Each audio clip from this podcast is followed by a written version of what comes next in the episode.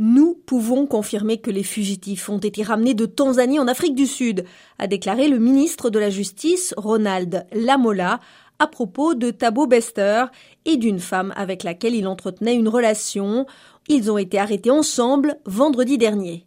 Surnommé le violeur Facebook pour avoir attiré ses victimes via ce réseau social, Thabo Bester avait été condamné en 2012 à la prison à vie pour meurtre et viol. En mai 2022, un cadavre calciné a été trouvé dans sa cellule. Les autorités pénitentiaires pensaient alors que M. Bester s'était immolé par le feu derrière les barreaux. Mais il s'était en fait échappé. Fin mars, la police a révélé que les tests ADN avaient montré que la dépouille retrouvée dans sa cellule n'était pas la sienne. Après son arrestation en Tanzanie, le criminel a été réincarcéré dans la nuit de jeudi à vendredi dans une prison à sécurité maximale des environs de Johannesburg.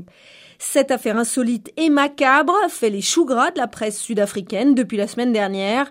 Mercredi, le porte-parole du président Cyril Ramaphosa a affirmé que le chef d'État était troublé par cette évasion qui laisse entendre une impressionnante série de défaillances et de compromissions.